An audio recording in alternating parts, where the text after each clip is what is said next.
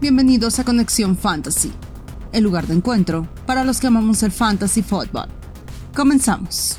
Hola, ¿qué tal amigos de Conexión Fantasy? Mi nombre es Christopher Omar y estamos en este espacio de encuentro donde todos los que disfrutamos, padecemos, sufrimos, gozamos, lloramos el fantasy. El día de hoy tenemos un episodio muy especial porque está con nosotros un par con los que yo tuve la oportunidad de escuchar podcast mientras fui conociendo el fantasy, que para mí se han convertido en no nada más aquellos analistas que prefiero para mis alineaciones, sino que también amigos eh, con quienes comparto y con quienes me siento muy hermanado. Está con nosotros Adrián Alpanseque y Echato Romero de la Cueva del Fan. ¿Qué tal, hermanos? ¿Cómo están? Bienvenidos. Muchas gracias, Chris. Pues muy bien, aquí disfrutando, este, disfrutando de este podcast que, como te comenté, fuera del aire y muchos, muchas lunas atrás, eh, me parece muy, muy bien que estés haciendo esto, que estemos hablando de, de temas emocionales del fantasy, no solo de las estadísticas, porque el fantasy es emoción y diversión. Y, brother, nada más te puedo decir que te deseo todo lo mejor del mundo con este, con este podcast y feliz de estar aquí, compa. Muchísimas gracias, muchísimas gracias, Adrián. Y también está con nosotros el Chatito Romero. Chatito, ¿qué onda, carnal? Bienvenido. ¿Qué hay, carnalito? ¿Cómo estás? Feliz de estar aquí contigo, feliz de que tu proyecto siga creciendo, eh, muy emocionado de las palabras que con las que te refieres a nosotros, no solo ahorita, sino desde hace varios meses. La verdad es que ha sido una gozadera. Eh, platicar contigo, convivir contigo, conocerte. Digo, sin habernos conocido, evidentemente por razones eh, obvias físicamente, pero, pero como lo dices, se ha generado una hermandad, un, cariño muy chingón, se ha generado una comunidad bien, bien padre, bien interesante, de la cual a mí me da mucho gusto que tú seas parte y poder convivir, convivir con, gente como tú, con, cosas que te vas encontrando en el camino, en este viaje de, de querer entretener y ayudar con consejos de fantasy, que creo que es una de las misiones que tenemos en la cueva del fan.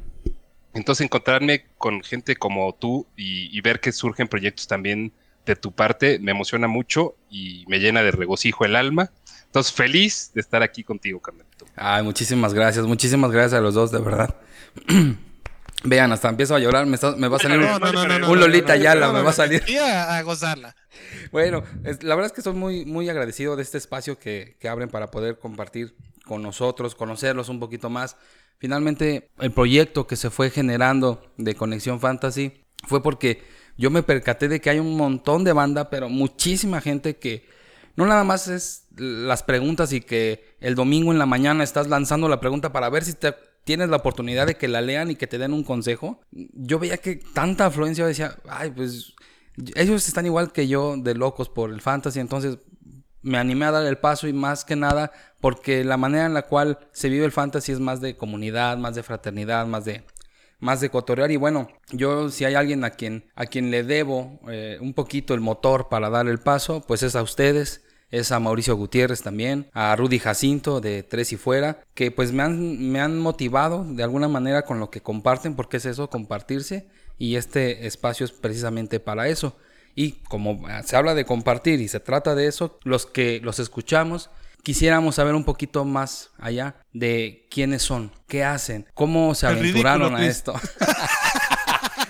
Además del ridículo. Además del ridículo, otras cosas. ya me, bueno, ya me estaba yo poniendo acá serio y Adrián con Ok, muy bien, carnal. Pues es lo que queremos saber. ¿Cómo es Adrián Alpanseque? ¿Quién es Adrián Alpanseque? Uy, es una pregunta muy compleja que ni yo creo poderla responder, cabrón. Eh, te puedo decir que a nivel de... Para los que se pueden, para los que nos escuchan que pueden estar interesados en el tema de la cual fan, pues soy alguien que, que me gusta estar con la gente eh, eso creo que es evidente y, creo que es algo común que tenemos Chato, Yaka, yo y, después se, une Mau, pero es un tema de compartir. Y, no solo de compartir estadísticas fantasy, sino de verdad de, traer algo positivo a la vida. Entonces, yo soy alguien que siempre va a estar dispuesto a hacer este tipo de cosas y a compartir con, con la gente, a probar cosas nuevas. Eh, no somos los, los, pioneros en el tema del fantasy, pero creo que, que si empezamos a darle a esto de manera temprana y con pocas referencias, ¿no? siendo la más notable probablemente Rudy Mau, obviamente, pero al final del día lo que esto me ha ayudado, para más decir si yo soy un cabrón de un metro ochenta y siete que pesa 90 kilos y papá de familia y vivo en la Ciudad de México, que eso no, no es tan interesante o no, no puede ser tan inspirador. Este, el este proyecto lo que me ha dado a nivel personal es este, valentía, cabrón, de probar cosas que no necesariamente la gente puede probar, de poder llevar un proyecto con tres cabrones que ninguno somos jefe de nadie, sino que hemos logrado tener una, un proceso creativo y aportar cada uno en la fortaleza de cada uno, respetando la fortaleza de cada uno y alimentando la fortaleza de cada uno. Y, y yo creo de lo más orgulloso que yo me siento, y ahora sí a nivel personal, es que los egos se han quedado a un lado, ¿no? Eh, que, que, puede ser un poco difícil cuando uno empieza esto. este, ahí está mostrando chat una foto de Kim Kung Yo, el dictador de. No, pero al final del día pueden decir que soy el líder supremo y el dictador. Lo pueden escuchar en el podcast y saben que es pura mentira, cabrón. Soy sí. este, soy el que le echan más carrilla de todo el podcast, es a mí. Entonces, y eso, y eso es parte de. Entonces, eh, yo le tengo que agradecer este proyecto de verdad que, que ha hecho que a nivel personal me pueda probar y, y, superar retos que no los lograba en un trabajo de oficina normal. Eso, eh, en eso lo puedo resumir. Adrián es un güey bueno, honesto, leal y apasionado, cabrón. O sea, ese es, así es, es cabrón. O sea, él no, él no va a decir yo soy tal madre, tal madre, pero yo te puedo decir en, en cuatro calificativos lo que es este cabrón. Para mí es, es un hermano, nos conocimos por. Porque había que conocerse, papá. Porque había que conocernos, güey. Y, y, simplemente. Pues, sí, no, no, te, no, no, se va a poner a decirte si es licenciado en Derecho, güey, o si le gusta. Bueno, a lo mejor sí. O si le gusta. si le gustan los cómics o el arte este, este gráfico. Pero lo que sí te puedo decir de este cabrón es que es un cabrón bueno, bueno honesto, leal y apasionado, güey, con, con las cosas que hace en la vida. No, pues y ese es algo sí. con lo que con lo que yo me identifiqué mucho, güey, desde cabrón, él no es mamá, a, los, a las dos horas de conocerlo. Pues es que sí, también se no. conocieron de una manera muy, muy curiosa, ¿no? Este, sí, no, y, y, sí, me da risa porque había cuando, en la oficina donde trabajábamos, Chato y yo, había un cabrón que decía que éramos clavados para todo. o sea, pasión de sí, todo. Güey, sí, ¿no? oye, pues pregúntale a Adrián y a Chato que son clavados con todo. sí, sí, yo, y ahora con Chato fue que empezó la cueva del fan y no podía ser con otra persona, ¿no? Uh -huh. Por lo mismo que está diciendo él, compartimos la pasión no del fantasy, porque esa la comparte muchos miembros de la liga que pudiéramos estar hablando, incluso hay gente que conozco, que conocemos, Chato y yo, que pueden sufrir el fantasy o apasionar el fantasy más de lo que nos va a apasionar a nosotros a nivel emocional, uh -huh. pero esa, esa forma de ver las cosas o, o, o, de apreciarlas es muy similar, aunque, y por eso también no es, güey, para mí yo veo la cueva del fan y digo, y aquí Yaquita y Mau aportan mucho, pero para mí es el hemisferio derecho del cerebro es Chato y el hemisferio izquierdo soy yo o, o viceversa, ¿no? O sea, e, es un complemento increíble porque pues, el cabrón ve las cosas de una manera totalmente diferente a las que yo las veo y además, y eso creo que es el secreto de la receta, está la capacidad de la comunicación y dejar, la neta, los egos afuera para no decir, ay, este güey me está diciendo pendejo, o yo le estoy diciendo pendejo a él, ¿no?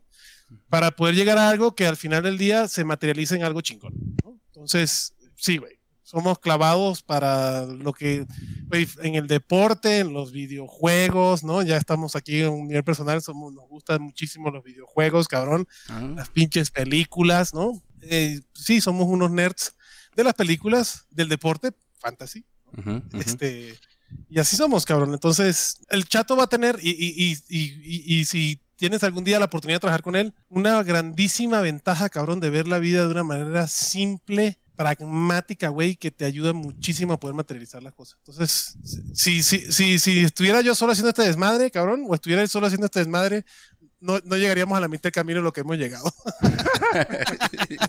sí, pues háblanos más de ti, chatito. Pues mira, con ese pragmatismo y simplicidad, güey, también viene un trastorno obsesivo compulsivo severo, güey. eh, que es muy real y que es... Eh, y, y, no es que yo sea esa persona, sino que simplemente es algo con lo que yo vivo todos los días.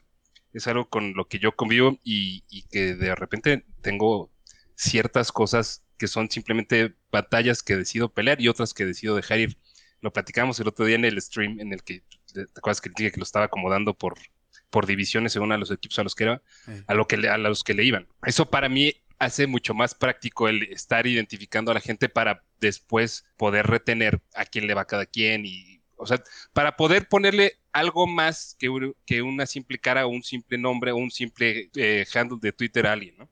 Es, son ese tipo de cosas que a mí como que de repente me van moviendo en la vida eh, y, y una manera de, de no clavarme demasiado es de repente aceptar las batallas que no quiero pelear.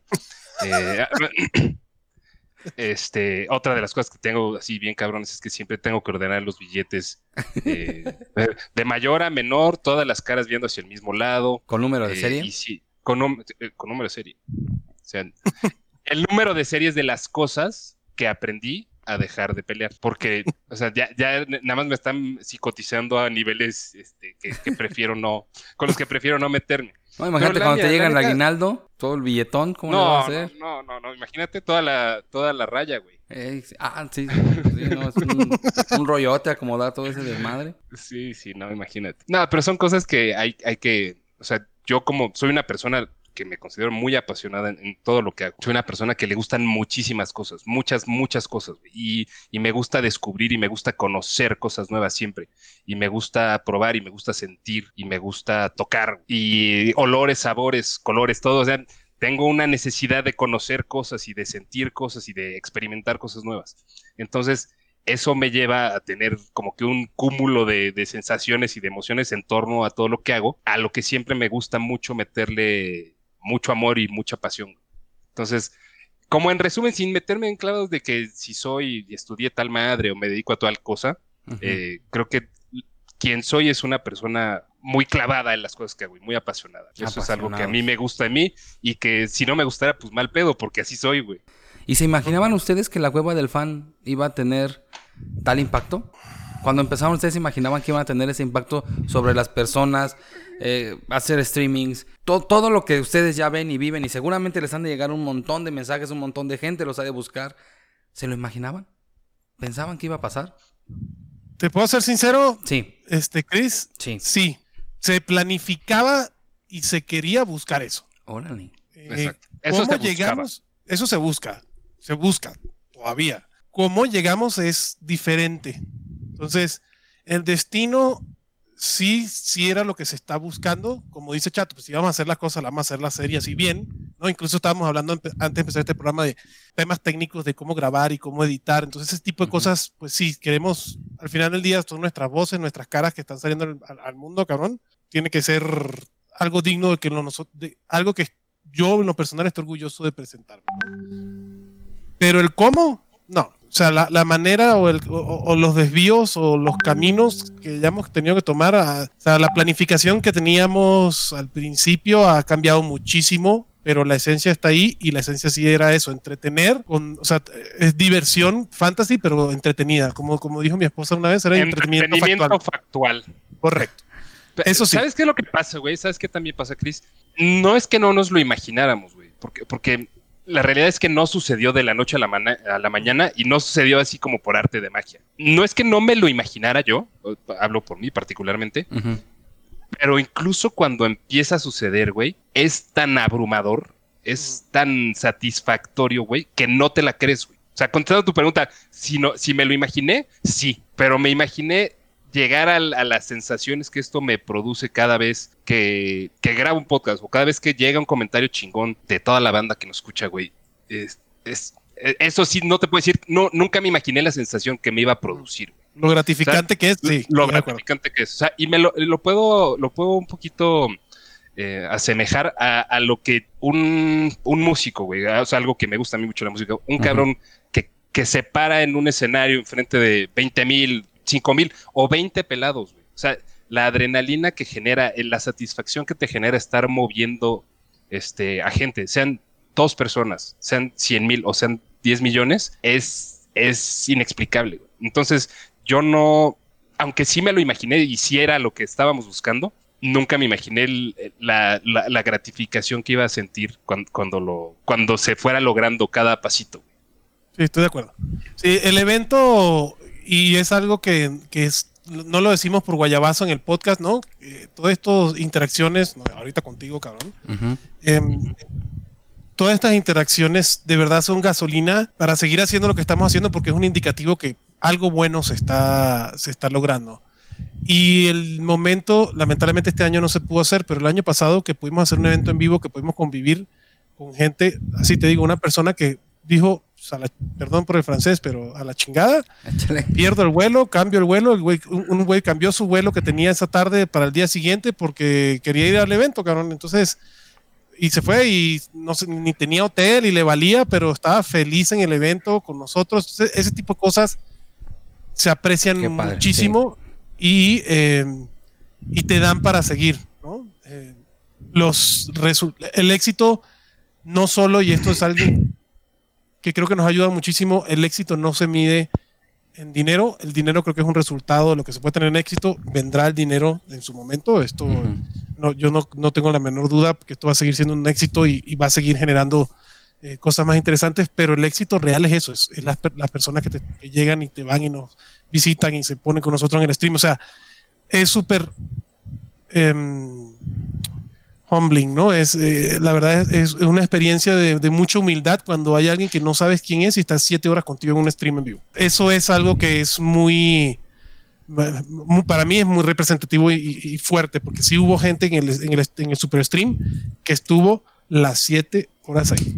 Claro. O gente de España que está a las 2 de la mañana aprendiendo a verte eso. Los de Europa. Eso es, es eh, eh, la verdad, eso es una, una, a mí me hace más humilde porque eh, es gente que está haciendo ese esfuerzo para escucharte, cabrón. Entonces, el ego me lo, me lo alimenta, pero desde una parte de la humildad, decir, güey, yo no, no, no tengo palabras para agradecer lo que están haciendo, ¿no? Sí, y es que yo creo que la misma química que ustedes han podido generar, nosotros lo percibimos y yo creo que dimos el salto, como les decía al principio, el salto de verlos como analistas, como alguien que entretenido, más bien es, empieza a tenerle cariño, empieza a tenerle afecto, ¿no? O sea, ya es chatito, ya es Adrián, el, amigo, ¿no? Ya es el Yaquita, ¿no? Ya es Mau, ¿no? Ya no es como, ah, pues el analista que veo, que escucho y que ahí pone. No, ya, la misma fraternidad que ustedes viven, créanme que la irradian. Y no es que me quiera yo poner aquí a hablar a nombre de todos los que los queremos y los seguimos, pero yo creo que no me dejarán mentir los que nos escuchan, que es ciertamente eso, percibimos tal fraternidad que damos el paso a, decir, son mis amigos, ¿no? Y eso pues no sé, no tiene precio.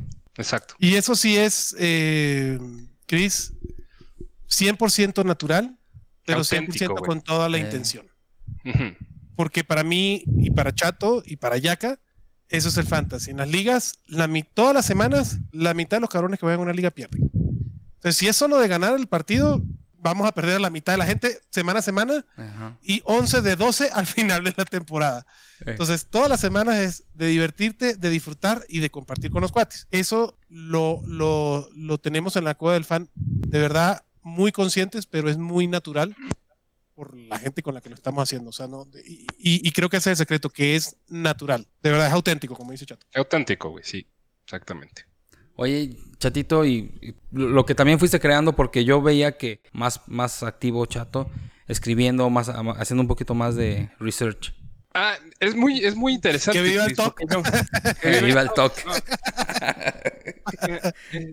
antes de iniciar la cueva del fan con, con Adrián, eh, seguramente lo has escuchado alguna vez, eh, hace varios años, con Yaquita, eh, que Yaquita pues es cabrón, es mi hermano desde hace más de 25 años. Nos conocemos desde que tenemos 10 años y la verdad pues, es, un cúmulo de experiencias, un bagaje emocional, fraterno, chingón, de, amor, de cariño, de muchas cosas. Y en ese viaje, güey, eh, yo también soy una persona que me gusta mucho escribir eh, de, todos temas, ¿no? Mm. Hace siete años, me parece, no me acuerdo si 2013 o 2014, Yaquita, yo y, y otros varios personajes que no, que no están, que, no conocemos y que no conoce la banda que nos escucha, eh, iniciamos un blog de, Fantasy Football. Y fue uno de los, de, las, de los pininos que tuve en, cómo yo poder tratar de transmitir lo que para mí es el Fantasy Football. Creo que una de las cosas bien importantes que dice Adrián, o sea, a fin de cuentas, si nos pendejeamos o no en, en, determinado episodio o en determinado podcast, las opiniones siempre van a ser diferentes, ¿no? Y cada quien tendrá un proceso y cada quien tendrá un análisis que hace para tratar de determinar por qué un jugador sí o por qué no, o por qué sí pero ¿qué significa ese sí? ¿Un 80 o un 90 o un 2000? Mi trastorno obsesivo compulsivo también me orilla, y me ha orillado muchas veces, a querer hacer un tipo de análisis más detallado, porque muchas veces no puedes dedicarle el 100% de las palabras o, del, o del, de las cosas que quisieras o, podrías decir dentro de una grabación de un podcast a Ronald Jones. Vamos a poner el ejemplo de Ronald Jones. El sencillo ejemplo de Ronald Jones. Que fue, uno de los artículos que te que escribí en la, en la, pretemporada para, para Estadio Fantasy. Sí, señor. Que por cierto le agradezco mucho a que, que siempre ha tenido la apertura para, para dejarnos escribir en Estadio Fantasy, que es su bebé eh, la, confianza y, la apertura que ha tenido con nosotros eh, para, para, poder generar contenido eh, con él. La verdad es algo por lo que siempre voy a estar muy agradecido. Pero con base a eso, una vez que escribí, yo tenía ganas de, volver a escribir porque llevaba mucho tiempo sin escribir de fantasy. Y le dije, oye, oye, este, me gustaría escribir un par de artículos de dos, tres jugadores que, que tengo en la mira o que, o sea, no necesariamente que, que fuera para bien, pero, pero que quería que quería analizar para la temporada. Y se me quedaron varios en el tintero, a fin de cuentas. O sea, también quería echar unas letras de Kenyan Drake, de Austin Eckler, o sea, los tenía ya enfilados, pero el tiempo pues, sigue siendo finito. Y eh, al no tratarse esto de, un, de una chamba 24-7, eh, pues llega un momento en el que también tienes que detenerte, ¿no? o en mi caso, tuve que detenerme. Pero me gusta mucho poder plantear desde mi enfoque cuál es la, mi realidad del jugador, porque a fin de cuentas siento que nada más meternos en, el hizo tantos puntos o hace tantos puntos, o sea, eso es chingón y a mí me gusta, me encanta la estadística y me encantan los datos duros, pero también creo que el fútbol americano y el fantasy van más allá de simplemente las yardas que hizo determinado jugador. Y, yo habiendo también jugado de chavito fútbol americano, me gusta también analizar eh, un poquito más allá las cualidades, las aptitudes, las habilidades de los jugadores y creo que eso no es tan fácil de proyectar eh, en audio. Y entonces, de, de tal suerte es, lo que yo buscaba cuando, cuando me puse a escribir otra vez eh, para Estadio Fantasy. Sí, es, es muy importante lo que dices, ahorita que te escucho, ver también el contexto de el jugador, no nada más ver los datos duros, ¿no? Finalmente yo así te, te escucho, es como también una manera de darle cauce a, a, todo esto que tienes aquí en tu mente creando y haciendo y pues bueno, va fluyendo y pues todos los que leemos lo que has publicado, te agradecemos también mucho. ¿Y cómo surge? ¿cómo, surge el nombre de la Cueva del Fan? No sé si eso se pueda preguntar. El origen ah. del nombre de la Cueva del Fan. Muy original. Porque ya me puse yo a buscar. No manches, hay un chingo de podcast fantasy. Fantasy. O sea, ay, creo que le puse un nombre muy, muy genérico, ¿no? Pero la Cueva del Fan se identifica muy fácil. ¿Cómo, cómo llegaron a eso? Por varios, varios, este, por varias razones. La primera, primero que no fue el primer nombre. Ah, ¿no? Como todo es, es este, mejorable y perfectible, ¿no. Órale, y nos pueden decir. El primer nombre fue el, primer nombre que salió a la luz, pero no fue cuando empezó a nacer esto, eh, pues no fue el primer, no fue el primer nombre. Incluso el primer nombre, y lo voy a decir, es horrible, cabrón, es The Podcast, ¿no? Que era un deportes y podcast. Ok, The Podcast. Para mí, y la cueva del fan no solo su razón última no es solo el fantasy. La cueva del fan tiene que ser para los fanáticos del deporte. Entonces, por eso quise dejarlo de manera amplia. Incluso Chato, con su, como te digo, el hemisferio izquierdo, el hemisferio derecho, muy, me hizo muy bien la acotación que nosotros no estábamos siendo bien vistos, ni en spot, bien vistos, que no nos estaban encontrando fácilmente. o sea, el, hasta hace que fue, güey, como seis meses, Menos, cabrón, hace tres. No me acuerdo. Güey, este año es muy bizarro, güey. A lo mejor fueron hace seis o a lo mejor fue la semana pasada. No tengo ni idea, güey. Pero en ningún momento de la descripción del podcast de la Cueva del Fan decía que hablábamos de fantasy fútbol. En la descripción, cuando lo cargas. En el nombre, correcto. En Entonces, el nombre. En el nombre no dice fantasy fútbol por ningún lado. Entonces, todo lo que estaba llegando era orgánico porque nosotros lo traíamos, ¿no? Este Mau y las redes sociales. Pero si alguien se quería meter a buscar un si alguien buscaba en el buscador de Spotify o de Apple Podcast Fantasy Football, no íbamos a aparecer por ningún lado. Este, porque no nos llamó la, la cueva del fan. Incluso dentro de las movimientos que hicimos, estábamos hablando también en la cueva del fantasy, ¿no? La cueva del fan y después para el fantasy la cueva del fantasy. Pero se quedó con la cueva del fan porque queremos ser incluyentes y es parte de los primeros podcasts que, que grabamos hace tres años decíamos, pues aquí, güey, entran todos, los del América, los del Chiva, los del Madrid, los del Barça, los de los Cowboys, ¿no? Este, los, los de Seattle, todos, ¿no? Entonces, la cueva del fan para mí empieza con el fantasy porque el fantasy genera o tiene a los fanáticos más adeptos, a los fanáticos que más consumen contenido. Claro. A los fanáticos más fanáticos, lo que estás queriendo decir. Fanático entre fanáticos. Por así decirlo. Correcto. Un fanático, o sea, el que te ve, el que sigue un equipo deportivo te puede consumir cuatro horas de contenido deportivo a la semana. Claro. El fanático de fantasy, el que juega fantasy, te consume 20 horas de contenido deportivo a la semana. Entonces, que esa sea la base de la cueva del fan ayuda muchísimo. Pero yo no, yo no, no, descarto ni elimino, todo lo contrario. Yo sueño que algún día la cueva del fan no solo sea de fantasy fútbol de la NFL, que sea de fantasy de base y de soccer y de la Champions y el que quiera, si me explico, de la NBA, esa sea la base y aparte, y poco a poco, la tienda es una muestra de eso. Tener cosas para los fanáticos que no solo sean el fantasy. O sea, nada tiene que ver un casco firmado por Allen Robinson o una jersey firmado por Keenan Allen con el fantasy fútbol. Pero los fanáticos, tú que eres fanático de Seattle, este, Chris, probablemente te gustaría que el niño Jesús, los Reyes Magos, Santa Claus, ¿no? Te traiga una jersey firmado por Russell Wilson que unos jeans. Claro, sí, preferible. Sí, de preferencia, niño Jesús, si me estás escuchando, ya sabes. Entonces, eso es lo que busco con lo, lo, que, lo que al final del día se busca con la cual fan. La base siempre será el fantasy, pero es un lugar para que los fanáticos deportivos puedan conseguir otra. Sí, claro, porque es abierta, pero a, la vez la diversificación que se puede ir generando, eh, bien, bien, obviamente en esa línea, pues va generando esta comunidad eh, que dice, no nada más escucho podcast, sino que sé que también tiene una tienda, sé que también van a hablar en algún momento de soccer, sé que en algún momento van a hablar en algún momento, no sé, de otro deporte, ¿no? Entonces eso está muy padre porque finalmente no se pierde la comunidad. ¿Qué es eso? La comunidad. Oye, está, está muy chido. esa es la idea, es generar una comunidad. Nosotros somos una comunidad, no somos un podcast de fantasy. Y tan somos una comunidad que hacemos eventos donde estamos, como el, como el, Thanksgiving y el stream en vivo. Así es. El evento de somos una comunidad. Hoy por hoy somos una comunidad de jugadores de fantasy fútbol, sí, pero somos una comunidad de fanáticos deportivos al final del día. Sí, claro que sí. Oigan, y hablando de comunidad y todo lo que pues, estamos platicando, hay preguntas, hay preguntas, no sé si quieran que, que pasemos. Ok, vamos a ver unos... Venga. Para no perder la costumbre. Para no perder la costumbre. Bueno, la costumbre de los jueves. Quizá no va tanto en línea de, jugadores, ¿eh? Pero bueno, a ver, va la primera. El gran Germán Campos. Un saludo, Germán. Ah, saludos, Germán. Saludos, Germán. Dice, saludos a la banda de Conexión Fantasy, gracias. Haciendo un homenaje en vida a Benjamín Candela. Si no se hubieran conocido, ¿alguno se habría animado a tener su podcast de Fantasy Fútbol? Postdata, cuidado con sus dedos, Chato y Adrián. a ver, ¿quién, dice? yo, creo que, yo, creo que, mis dedos no corren peligro. Eh, ya están, esos, los, dedos necesarios ya están donde tienen que estar. Es muy buena pregunta, güey, la verdad. Eh, a ver, probablemente de mi parte, yo, como les contaba hace unos minutos, yo ya había tenido un acercamiento no con el podcast, sino con el blog para, hacer contenido de fantasy fútbol.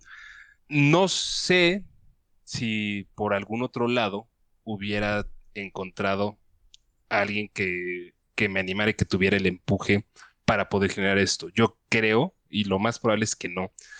Como se los decía hace rato, Adrián es alguien muy apasionado. Y Adrián, como, como, como, como diría mi papá, que decía mi abuelo, con la intrepidez que da la estupidez, me dijo, vamos a hacer un podcast. Dije, va, cabrón. Pero que la chinga, vamos a hacer un podcast. Entonces empezamos, güey, a buscar cada, cada alternativa tan, tan diversa. El episodio que más profesionalmente hemos grabado de, toda la historia de la Cueva del Fan es el primero. Y, el primero, y está perdido, además, ¿no, güey? ¿Lo encontraste alguna vez o no? ¿Sí lo encontraste? No. Está ah. perdido y ese lo grabamos en un estudio así de una cabina chingona de, no mames, otro pedo y se perdió. A lo mejor es cosa de ya sabes, echar un clavado a ver, a ver qué sucede. Yo creo que, ah, ya en resumen, no lo, no, no, no lo hubiera hecho y no hubiera sido por falta de ánimo, sino por, falte, por falta de la contraparte necesaria, en este caso Adrián, para que esta madre se diera. Yo te aseguro que no, porque este podcast nace en base al fantasy y a la liga que, que Chato crea. Si no hubiese, para, como, como siempre lo he dicho, para mí el fantasy es un es el club de los búfalos mojados de los picapiedras, cabrón. ¿no? Este es el lugar donde los cuates, los nerds, vamos a hablar de algo que nos gusta solo a nosotros y, ¿no? y vamos a compartir una misma pasión en un ambiente bastante definido, este, donde en, a nivel particular fue una vía para poder insertarme en una sociedad que yo no pertenecía, que era México. Yo cuando llego a México, pues no conocía a nadie, cabrón, conozco a Chato en el trabajo. Uh-huh. Y el fantasy hizo que conociera a otra gente y entrar en ese ambiente. Entonces, si no hubiese conocido a Chato, no hubiese jugado esa liga, por ende no hubiese existido el fantasy, porque el fantasy no me hubiese dado lo que me dio por esa liga. Claro. Entonces, para mí no, no, no habría. Probablemente haría podcast y tengo todavía planeado espero, toco madera el año que viene, hacer lo del tema del podcast, me lo ha dado mucho la cual fan, pero me ha encantado y me encantaría hacer otro tipo de podcast. Chato sabe que se lo he dicho algunas veces, a, ve, a veces hay temas que pueden estar más eh, alineados con sus gustos y hay otros temas que no, pero definitivamente sí hubiese hecho algo del podcasting y esto porque, como lo pueden hablar, me encanta, soy bueno para, ¿cómo es que me decían? Soy bueno para el choro, cabrón, y me encanta decir estupideces. Entonces, seguramente hubiese conseguido expresar mi voz a través del podcast de alguna otra manera. Pero el del, el, la cueva del fan no nace sino sin, sin chato, así te lo digo. Ok. Sí, es como... ¿Eres bueno para las estupideces y te encanta el choro? ¿Cómo fue? Sí, soy bueno para el choro y decir estupideces, cabrón. Así me decían en otro trabajo. Da, tú, tú, anda, tú presenta que eres bueno para el choro, cabrón. Está bien, va, ahí voy. Qué bueno que estás aquí. Dice, ya tiene muchos años que llegaste, pero alguien, ya, 14. alguien aquí de, de otro país que, que decidió quedarse aquí, pues también nos da como alegría que puedas estar en, en, en, nuestro país y eres parte de nuestro país. Mira, yo, y lo voy a decir con todo el orgullo del mundo y espero que no se ofendan, soy más mexicano que muchos mexicanos porque quiero más este país que muchos de, de los mexicanos que conozco. Totalmente de acuerdo. Historia real. Sí. Historia real, güey. Oh, órale, pues. Mexicano por decisión, que, que es más cabrón. Eso, exacto. porque es consciente. Exacto, una conciencia. Otra pregunta, dice, dice Paul Limas. ¿Cómo le hacen para mantener su barba tan bonita? Vamos a cobrar la mención, Adrián, entonces, güey. ¿Qué, ¿Qué, ¿Qué, producto quieres promocionar aquí en el, en el podcast, Chris? Es, ¿Qué, quieres, ¿Qué, quieres, promover, güey? ¿Qué te puedo decir? ¿Cómo hago para, pues para, manteniéndola? O sea, la barba se mantiene como... Mira, es más rápido afeitarse la cara. La gente puede decir, ah, es que la barba te ahorra tiempo. Todo lo contrario. Mm. La, el que tiene barba sabe que se tarda más tiempo afeitándose que el que no tiene barba, porque digo, por lo menos yo que sí la tengo como delineada, cabrón, pues sí, vas a tener que mantenerla. Yo, Chato, me imagino que también tiene su maquinita, se rebaja la barba, se afeita uno bien y ya. Digo, Chato de repente se la deja y se la pone más a menudo, cabrón. Sí. ¿Y, y tú, Chato? A mí sí, me regañan en la casa. no regañan. Me da por épocas, güey. Uh -huh. Me da por épocas. No sé si se acuerdan, pues, güey, hace cuatro meses también traía ya una barba sí. macabra, güey. Sí. Macabra. Del náufrago. será que? Del náufrago. del náufrago. Sí, sí, muy ad hoc para el año que estábamos viviendo. Es, es, hubiera estado chido que te la dejara. No, y, y, y, si me dejo crecer la barba, ahora que dice Pau preguntas de barbas, uh -huh. me, me, me, llama la atención que sea Pau la que pregunta, porque sé que ella no se va a poder dejar la barba, pero. ¿Quién sabe? Yo no me la dejo. este, no me la dejo más grande porque como crece rara, ¿no? Entonces, si quisiera tener una barba así más grande, puta, ahí sí sería un mantenimiento mayor. No, el Entonces, mantenimiento es más cabrón, güey. Mientras, mientras más crece, el mantenimiento, más mantenimiento. es mucho más, mucho más perro, güey. Mientras más te crece, más mantenimiento. Exacto.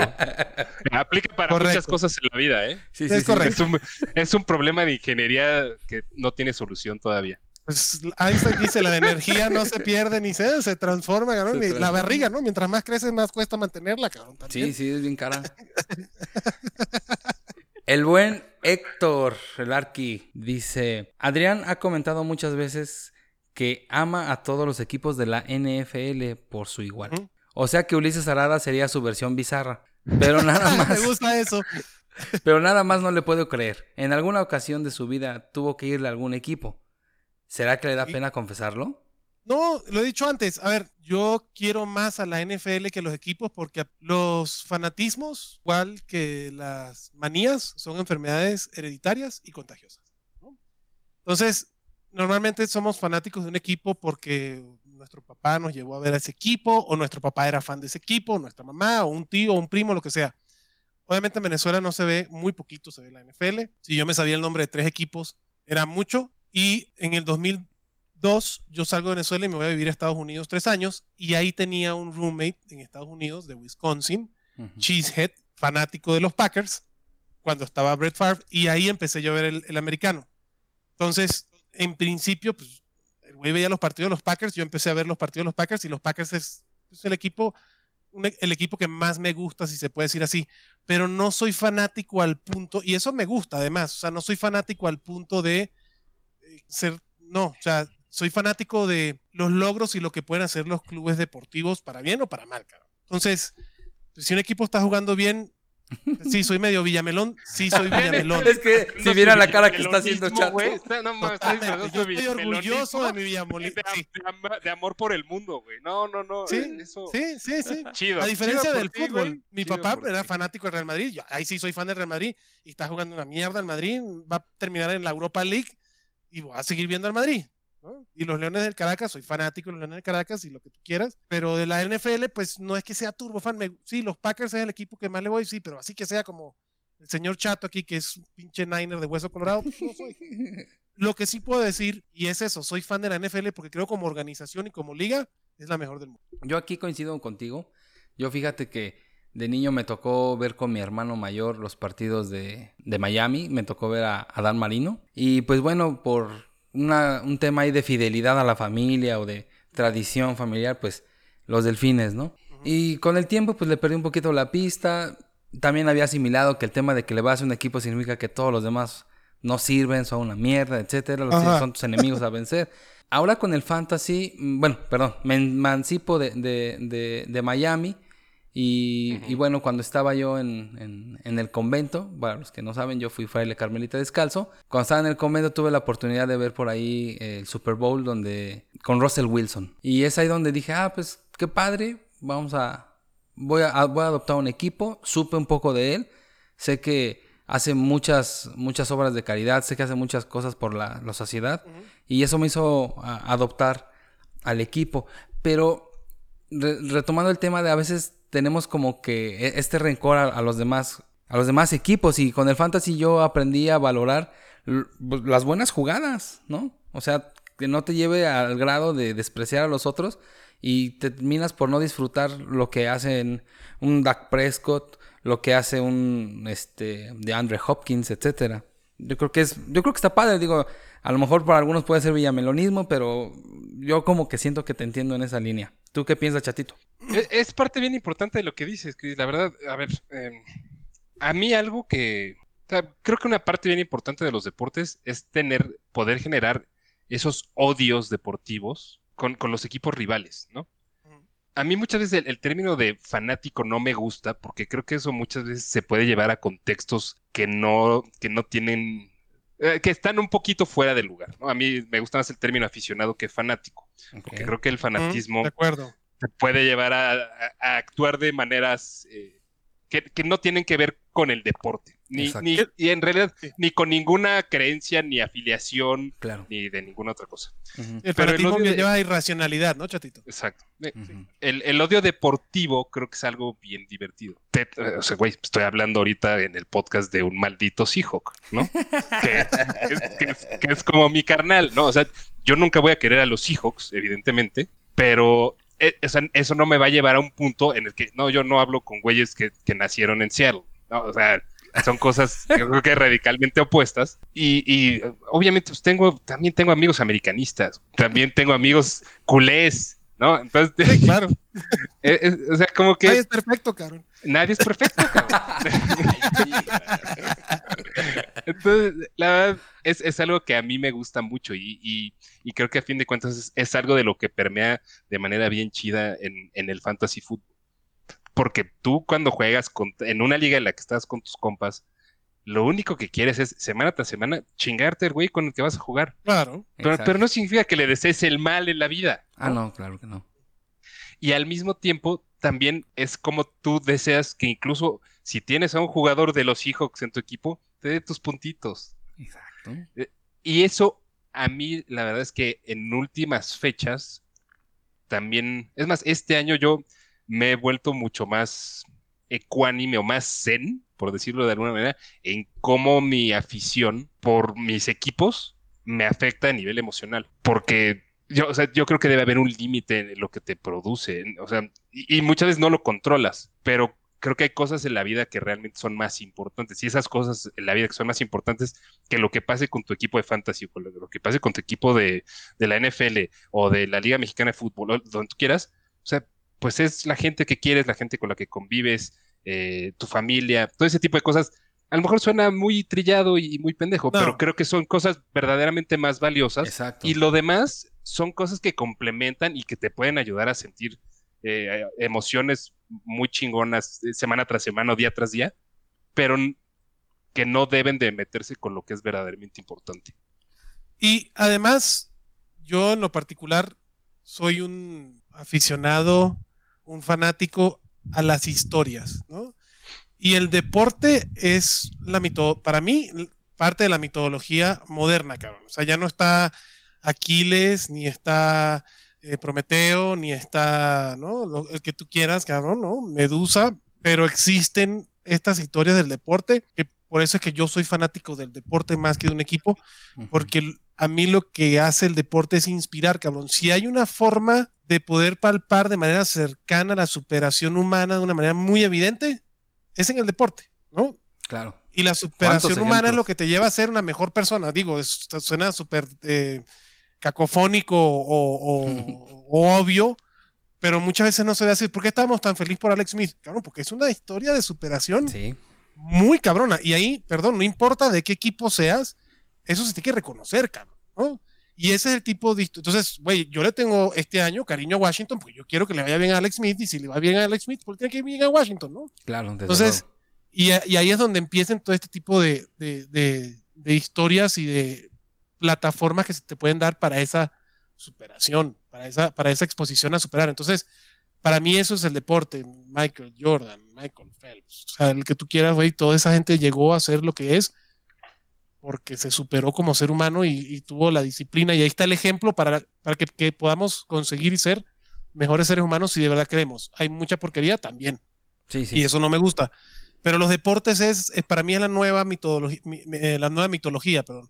Ujú. Y, y por eso la NFL se- es el coliseo, güey. La, la NFL ¿Estás es pinche- que, que somos los nuevos titanes? so- la- la- sí, la NFL es, ven, la NFL es, un, es el coliseo romano, cabrón. Es un espectáculo que, que ves cosas muy heroicas y también ves marranadas, como ves en todos los lados, porque es la naturaleza humana. Pero por eso no soy, y, y la verdad sí, yo sí celebro mi villa- villamelonismo, cabrón, porque me permite disfrutar, ¿no? Que a los Titans les vaya bien, en chingo al Mao.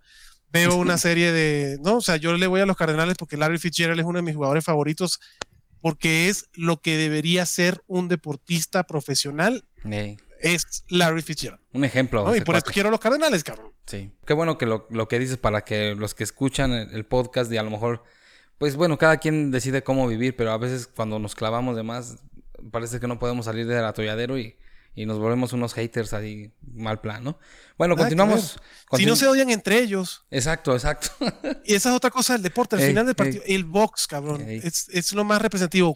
Pasan una hora dándose literal madrazos en la cabeza. Termina la pelea y se van a dar un abrazo, cabrón. exacto, exacto. o sea, Y nosotros ahí nos andamos peleando, ¿verdad? ajá. Qué bruto. Sí, sí, sí. Ojalá podamos ir cambiando un poquito esa mentalidad y poder disfrutar un poco más. Aprender del de eso. Sí, claro. claro, ¿no? claro, y ver pues todos los ejemplos grandes que, que hay en la, en la historia de, de- de los deportes. Gente que se logró superar, gente que ha logrado muchas cosas por el esfuerzo. Entonces nosotros Sí. podemos hacerlo. Y bueno, Si Tom continuamos. Brady va y saluda a, a, a- Eli Manning, cabrón, y le, escribe por Twitter, ¿no? Exacto, exacto, sí. Ay, Brady, Brady. Un abrazo a, a Brady que nos escucha seguramente. Otra historia de superación. Claro, claro. Y continuamos con las preguntas. Dice aquí valió- el señor que valió barriga. Que Chato cuente por qué tanto amor a Muse. Radiohead es mejor. Ja, ja, ja.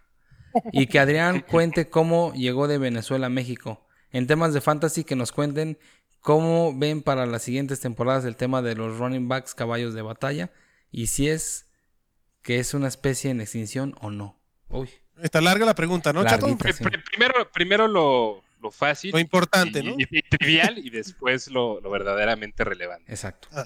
Eh, sí, los running backs, eh, los caballos de batalla son una especie en extinción. Exacto. Eh, y, no es por el tema del fantasy, es simplemente la evolución de, natural de- del juego, de, lo que es la NFL. Yo la verdad es que llevo varios años pensando que el fantasy ya se debería de jugar con otro tipo de alineaciones. Creo que el tema, eh, en últimas fechas se, se ha movido a jugar con tres wide receivers y dos running backs. Los, los tradicionales los seguirán jugando dos running backs, dos wide receivers, un tight end y ya dependerá de la plataforma en la que te muevas, ¿no? Pero lo que siempre se ha pretendido de alguna manera, o lo que se pretende con el fantasy fútbol es representar lo que está sucediendo en la cancha. Así es. Y, y- y creo que por ese camino el fantasy más pronto que tarde va a cambiar o debería cambiar a utilizar a lo mejor cuatro flex en lugar de o cinco flex en lugar de dos running backs, dos wide receivers y, y un tight end, ¿no? Eh, no lo sé, creo que sin duda el, el- el deporte se ha movido a que los caballos de batalla sean más menospreciados o menos necesarios para el deporte mismo. Eh, y eso ha, ha permeado, evidentemente, en, en lo que es el fantasy fútbol. Adrián. No, de acuerdo. Es, es así. Hay versatilidad y creo que es parte positiva de la evolución. Y por eso creo que hay que ser, hay que fluir con eso y no, tra- y no tratar de resistir. Y, y digo, nosotros le echamos carrilla que si es liga estándar, ya no juega liga estándar. El, el mensaje de eso es, eh, fluye como está fluyendo el deporte. Entonces, hoy tenemos un quarterback que te da buenos puntos en fantasy que no ha lanzado un pase de touchdown, que se llama Tyson Hill. Exacto. Y ahí está, por no decir los corredores, ¿no? Y después tienes corredores que atrap- atrapan 16 pases por partido, cabrón. Y, lo, y, y a nivel de acarreos es- son ineficientes. Está modificándose el deporte porque es parte de la evolución y del espectáculo que quiere dar la NFL. Adáptate a eso al final del día.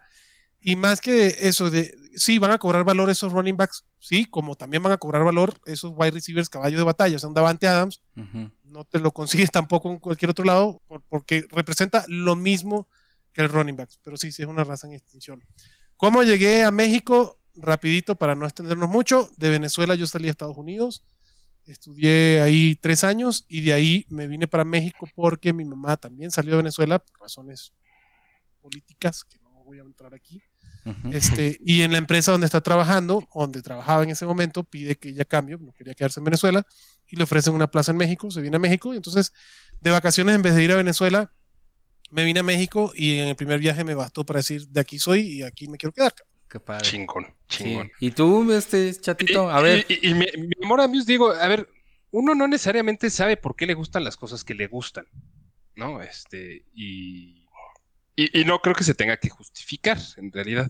A mí lo que, me, lo que se me hace muy chistoso, que dice aquí el señor que valió berriga, eh, es que Radiohead es mejor. Que bueno, o sea, seguramente a él le gusta más Radiohead. Sí, Qué chingón. Qué bueno por él.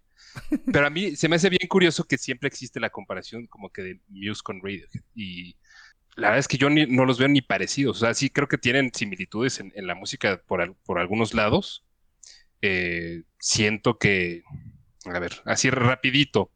Siento que en cuestión de ritmos, por ejemplo, Radiohead tiene, tiene más utilización de notas eh, sincopadas para los que este, sean este, más este, fervientes o, más técnicos de la música.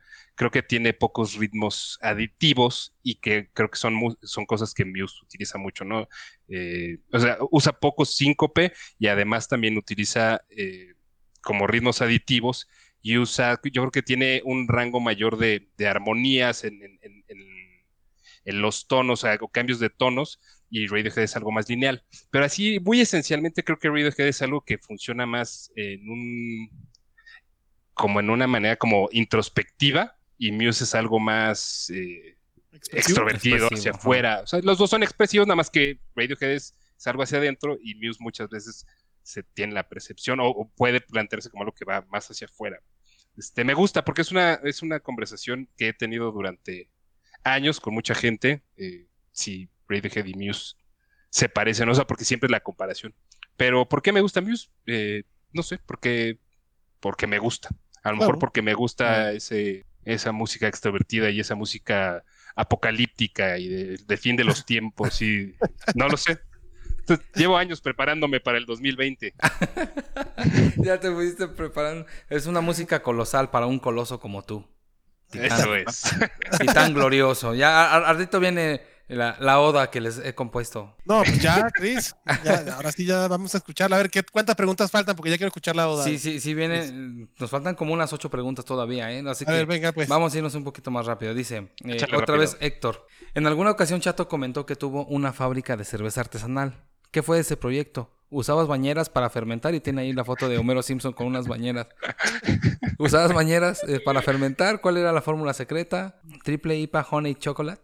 Esto está muy cagado. Eh, Arki, saludos, gracias por la pregunta. Eh, fue un proyecto que iniciamos eh, en conjunto, seis amigos y yo. De hecho, la empresa y la cervecería se llamaba Cervecería Los Siete. Le dimos mil vueltas al nombre, evidentemente.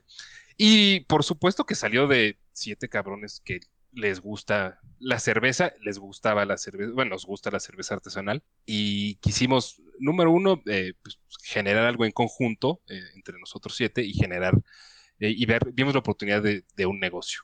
No te puedo, por, por razones y por temas de Cofepris, no te puedo decir si utilizaba o no las bañeras para hacer la cerveza. No lo puedo negar, tampoco afirmar. No puedo Exactamente. afirmarlo ni negarlo. Este, luego lo platicamos en corto, Erki, eh, y hacíamos, hacíamos una, una lager oscura que puta, Oh, me fascinaba, y una American Pale Ale, eh, que también, la verdad a mí me gustaba mucho la chela. ¿Qué fue de eso? Eh, evidentemente, pues todos tuvimos que seguir nuestros caminos diferentes y no nos daba para, para atender nuestras chambas eh, fijas y, el hobby. Entonces, lamentablemente, tuvo que parar el, el, eh, el experimento. Fue algo muy divertido y muy emotivo, pero pues ya, no es más. Ok, y aquí el Talash otra vez pregunta, dice, escuché que, traba- que trabajaron juntos. Percibo que Adrián es un buen, es bien godín y Chato muy free soul. Luego entonces no los imagino coincidiendo en un centro de trabajo. Cuenten cómo fue eso. Saludos, cracks. Ah, y a ti también, Fray Chilletas. O sea, yo... ¿Quién- Bueno, ya de alguna manera ya nos hablaron un poquito de, de- de la organización, Sí. pero algo que nos puedan decir de, de cómo se llevaban adentro en, en la chamba. ¿Quién le hacía las maldades a quién o qué? Chat, no, Chato, como con su- sus skills, ¿no? Era la persona que organizaba el rollo y que nos bajaba a la tierra y ponía de forma práctica los proyectos que podíamos generar y cerrar. Y yo, como buen metedor de choro, pues me encargaba de la parte comercial y de aupar al equipo de ventas para que vendiera. Ah, ok. Sí. Y, y- al mismo tiempo, los dos nos encargábamos de hacer cuanta pendejada se nos Sí. ocurriera en el Inter, Sí. ¿no? Se ve que lo disfrutaron mucho. Sí, la verdad Sí. fue una época bien chingona. Me dejó pues, con un hermano para la vida y eso sí es de lo que más voy a agradecer eternamente de esa chamba, de la Yo neta. también. Este, sé, algunos ya lo habrán escuchado. Sí, el día que nos conocimos, Adrián y yo dormimos en el mismo cuarto, en la misma Pues- cama. cabrón.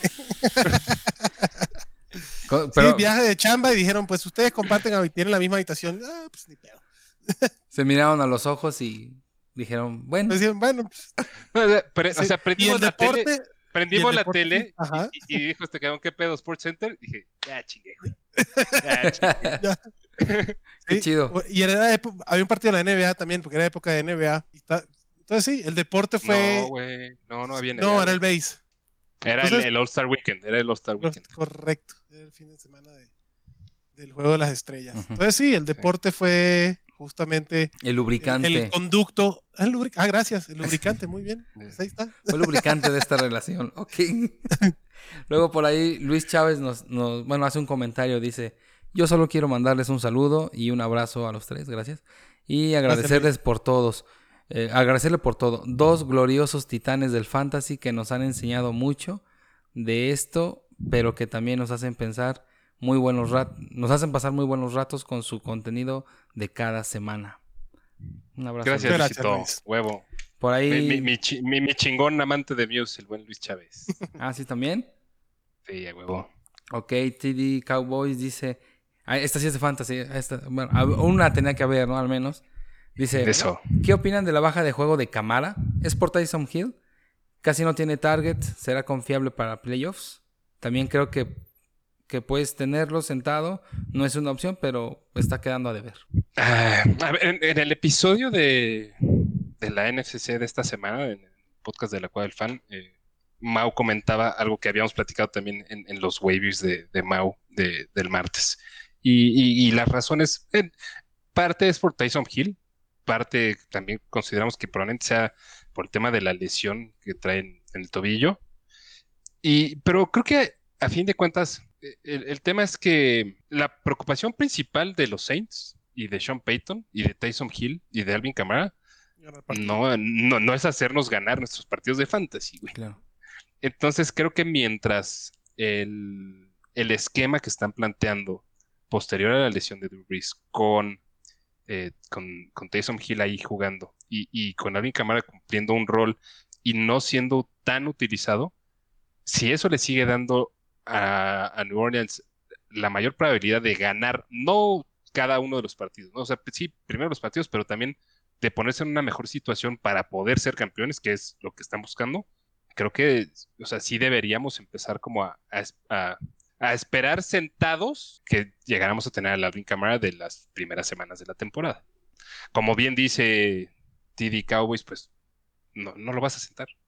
No lo vas a sentar porque en cualquier jugada te puede hacer lo, que tú quieras, ¿no? De, en cuestiones de fantasy. ¿Y tú, Adrián, qué piensas? Sí, las expectativas de Camara tienen que bajar el equipo de New Orleans es diferente a lo que fue al principio de temporada. Así de sencillo. No es el mismo quarterback, ya está Michael Thomas. Entonces, eh, es un equipo distinto y además, y yo sí también lo comentamos ahí en el episodio de la NFC, Camara trae un tema en el pie. No tienen necesidad de arriesgarlo ni de sobreusarlo cuando eh, tienes a un Latavius Murray que está pagando buenos dividendos. Entonces, el dueño de Camara primero, agradecerle a Camara que lo llevó, seguramente tiene un buen récord gracias a él. Claro. Y dos, pues su chamba como, como dueño de equipo de fantasy, aplicar y mover las piezas para que su equipo siga siendo productivo, entendiendo que la producción de Camara pues, debería de bajar. Así de sencillo. Entonces sí, sí, sí. No es Tyson Hill, es el equipo por lo que dice Chato. Los New Orleans Saints tienen que ganar partidos, no Camara dar punto fantasy. Así de sencillo, punto. Exacto, exacto. Y bueno, vamos a pasar a las últimas dos. Dice Luis Navarro, semana 13, 7 de 8, podemos clasificar a playoffs y nadie tiene boleto seguro. ¿Qué hago? Ganar, ¿no? Pero bueno, dice, tiene, tiene, sus running backs, dice, tiene a tres, Montgomery, Gibson, Jacobs y Swift. Wide receivers, Tillen, Brandon Cooks, Sterling Shepard, Cole Beasley. Y eh, en la banca tiene a Gore, Chark, Renfro y Corey Davis. No dice qué, qué, sistema de puntuaciones, vamos a suponer que es half PPR, ¿no? Yo creo que tiene un muy buen eh. equipo, empezando por ahí. Eh, los cuatro corredores que tiene, estamos, si no, digo, lo puedo buscar aquí en los rankings rapidito, pero está dentro del top 20 los cuatro corredores que tienen. O sea, tanto David Montgomery, que va a jugar contra Detroit, que es una buena opción, como DeAndre Swift, como, ¿cuál fue el otro que dijo? Eh, Antonio, Gibson y Josh Jacobs. Pero Josh, Jacobs, y Swift a lo mejor no juegan, ¿verdad? Creo que la respuesta puede, puede venir de manera natural porque Swift y Jacobs probablemente no jueguen. Eh, yo de cualquier manera creo que tal vez Jacobs no. Pero, pero digo, Gibson y Montgomery son buenas alternativas. Yo, yo creo que para esta semana ambos son un top 12, un top 13. Eh, no le veo tanto problema. Los Warriors por ahí escuché Brandon eh, Cooks es el que más me gusta. Brandon Cooks es Thielen, Sterling Shepard y Cole Beasley. Creo que preferiría tener a Corey Davis. Que a DJ Chark antes que Cole Beasley. Sí, pero DJ Chark también está lesionado. También está lesionado, ¿verdad? Sí, DJ Chark no, entrenó, no, ha entrenado en la semana. Y Hunter Renfro también lo tiene. No, pero prefiero a Corey Davis que Cole Beasley. Corey Davis que, los últimos tres, tal vez, que Cole Beasley que Hunter Renfro. Ojalá que Thielen juegue. Creo que ahí la diferencia la puede hacer Thielen. Ya salió de protocolo de COVID, ¿no? ¿Ya? Ah, no, no, no estoy, no estoy al tanto. Pero si ya salió. Ya estás. Pues ya estás. Exacto. Y bueno, para cerrar el Talash, ya saben que casi no le gusta participar. ¿Qué les hizo cambiar la interacción con los fans este año? Recuerdo que el año pasado escuchaba religiosamente el episodio de los enfrentamientos, pero no había mucha interacción en redes sociales, salvo con Adrián. Este año eso cambió y ha sido fantástico, un éxito. Es parte de la evolución, Talash el año pasado estábamos ¿no? más verdes y esto sí es algo que compartimos Chato, Yaka, Mao y yo. Si lo vamos a hacer que de verdad valga la pena y yo prefiero no tener esa capacidad de interactuar con los fans porque no tenemos nosotros la posibilidad de hacerlo en, en tiempos y en herramientas y en, incluso en ideas.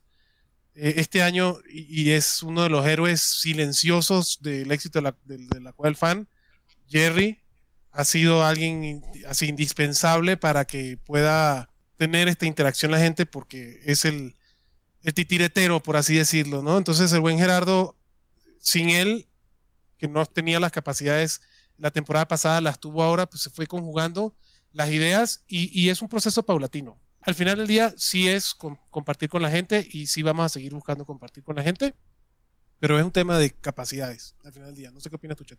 De disponibilidad, o sea, más que de capacidades. Es de, a, a mí, para mí el tema suena un poco feo, pero es parte de la realidad. O sea, cre creo que gran parte de la explosión que tuvimos y, y, de la mayor interacción que pudimos empezar a generar en redes sociales fue precisamente por lo que estamos viviendo en este año. Fue gran parte, en gran medida por la pandemia, porque de Estábamos repente nosotros, no, nosotros mismos estábamos encerrados, güey. O sea, y, y, la, y la necesidad de, de salir a comunicarte con alguien se juntó con la necesidad de la gente de, a ver, a ver, no, no sé, güey, en abril no había nada, güey, o sea, nada. no había deportes, no había nada, nada, nada. ¿Te acuerdas cuando fue hubo un partido de la Bundesliga? Dije, güey, pues es, es, la primera vez en 10 años que hubo un partido de la Bundesliga. Pues sí, pues, es lo que había. Eh, entonces yo creo que también eso a mí personalmente me motivó a poder generar un poco más de interacción eh, en, Twitter específicamente, ¿no? Y ya después fueron surgiendo muchas más ideas de, contenido que podíamos generar para poder estar en contacto con, pues, con toda la banda. Entonces, creo que fue un tema de, de, disponibilidad de tiempo, tanto de los de nosotros creándolo como de ustedes pudiendo tener también mayor disponibilidad para recibirlo y para consumirlo. Entonces, yo creo que fue algo muy, muy situacional, muy coyuntural, que a mí la verdad es que me fascinó. Entonces, yo quiero seguir en esa línea, quiero, -huh. quiero seguir, a, este, que sigamos todos en conjunto incrementando esa interacción y ese nivel de, de, de, de, de un lado y al otro, ¿no? De reciprocidad, de comunicación. Eh, pero sí creo que, que, viene muy derivado de, de la maldita pandemia. Bueno amigos, y entonces vamos a entrar ya a una, a una sección de, de, de, preguntas que aquí ya tenemos modulada y bueno, por temas de tiempo vamos a abarcar únicamente dos. Si ustedes pudieran cambiar una cosa del mundo, ¿qué sería? De mis universos la pregunta, cabrón. este, si pudiéramos cambiar una cosa del mundo, el día durara 50 horas, cabrón. A, a, mí, a mí, güey, está bueno, güey. A mí con que con, con, días de 28, 29 creo que la, la haría. Güey. Pero para mí nada Pero a, mí, a mí me gustaría que la gente fuera auténtica. Eh, que, que, que, fuéramos verdaderamente todos auténticos. Eh, que no tuviéramos máscaras. Eh, es algo que a lo mejor luego es algo que estuve pensando precisamente anoche y, y escribí ahí dos, tres pendejadas. Eh, luego, luego voy a ver si me animo a compartírselos, pero creo que el ser auténticos en, en, más, en todos los niveles haría, haría un mejor mundo, güey. Haría mejores las relaciones interpersonales y haría mejor eh, pues, todo. Güey. O sea, muy, muy, muy, muy profunda mi, mi respuesta, güey, a lo mejor. Sí, bastante. Es algo, que, es algo que estaba pensando últimamente. Pues que bueno, creo y, que era el momento de agregar, preguntarla. Porque sí, ser auténtico no es ser un mamón ni un pendejo, ojo. Ser auténtico es ser real a lo que eres y que, eres? y que la gente, y me encantó, Chato, porque voy muy contigo, y va de la mano con lo que ahora que dices eso me gustaría que cambiara en el mundo. Ser auténtico es poderte expresar sin tener miedo de juzgar y eso es lo que yo quisiera Exacto. cambiar en el mundo. Exactamente. O sea, Los juicios lado. de valor están de más aquí tú que eres este, ¿no? Descalzo Carmelita aquí el que no tenga pecado que tire la primera piedra. ¿Te sabes uh -huh. ese chiste? ¿Te puedo terminar el podcast con un chiste? Échalo, échalo, venga, chiste. Un, un chiste católico, me lo echó un sacerdote, por cierto, ¿no? Este, ya le eché yo a mis tacos. ¿Tú, ¿Tú no? No, el, llega, ¿no? Este, están apedreando a la prostituta, ¿no? Y llega Jesucristo y para todo el mundo y dice, a ver, el que no tenga pecado, que tire la primera piedra. Y sale una piedra, ¡fum! Y le pega a la prostituta en la cabeza, acá. Y se voltea a Cristo y dice, coño, mamá, ya me echaste a perder la parábola, mamá. ¿No? tú no, mamá. Este, tú, no, tú no, mamá, por favor. Este, entonces, no omitamos juicios de valor porque cada quien está tratando de hacer de su vida lo que tiene que ser y celebremos las acciones que puede tomar una persona. Yo invito a la gente a que se arriesgue y tome acciones, cabrón. Y acciones no significa pisar al otro. no, no, de verdad, saliendo desde su, desde su ser, va a ser algo bueno y que sea, que sea valiente de tomar el primer paso. No solo se quede en el deseo. Y este podcast es una muestra, si, si se puede terminar en eso, este podcast es, nos sentamos a las doce y media de la noche a editar, a grabar, eso es lo que implica, sí, pero no es por eso que lo voy a dejar de hacer o no, es vamos a tomar el primer paso, a ver qué pasa.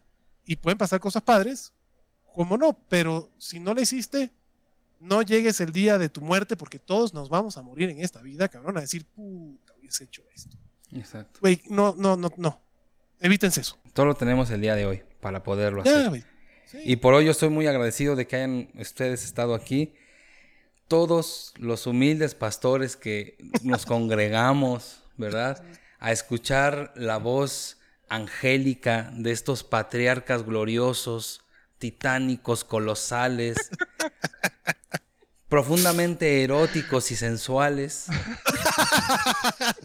despierta en nosotros una sensación mística que eleva nuestro corazón para rendir pleitesía. Hoy nuestros corazones han bebido del brebaje glorioso de la sabiduría de estos patriarcas santos que llegan a nosotros a través de este humilde podcast, un simple medio por el cual se manifiestan estos grandes, grandes dioses plenipotenciarios del fantasy fútbol.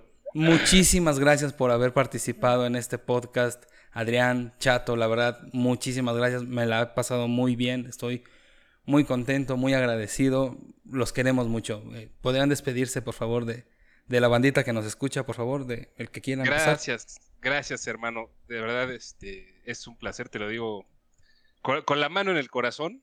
Eh, de verdad, eh, te, agradezco todo, todo lo que ha significado lo que platicábamos.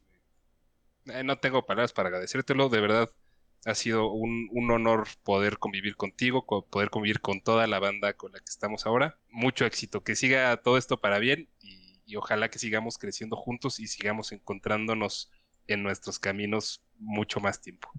¿Y dónde te logramos encontrar? A mí me encuentran, a mí me encuentran, además de en el Olimpo, aparentemente.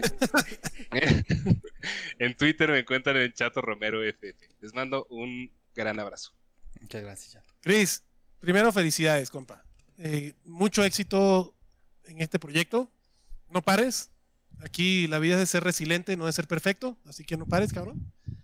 Y te agradezco mucho que, nos hayas invitado. La pasé increíble, de verdad. Este, como te dije antes, gracias por abrir este canal. A mí me pueden seguir en Twitter por arroba panseque. Y pues, compadre, lo mejor de la vida. Muchísimas gracias.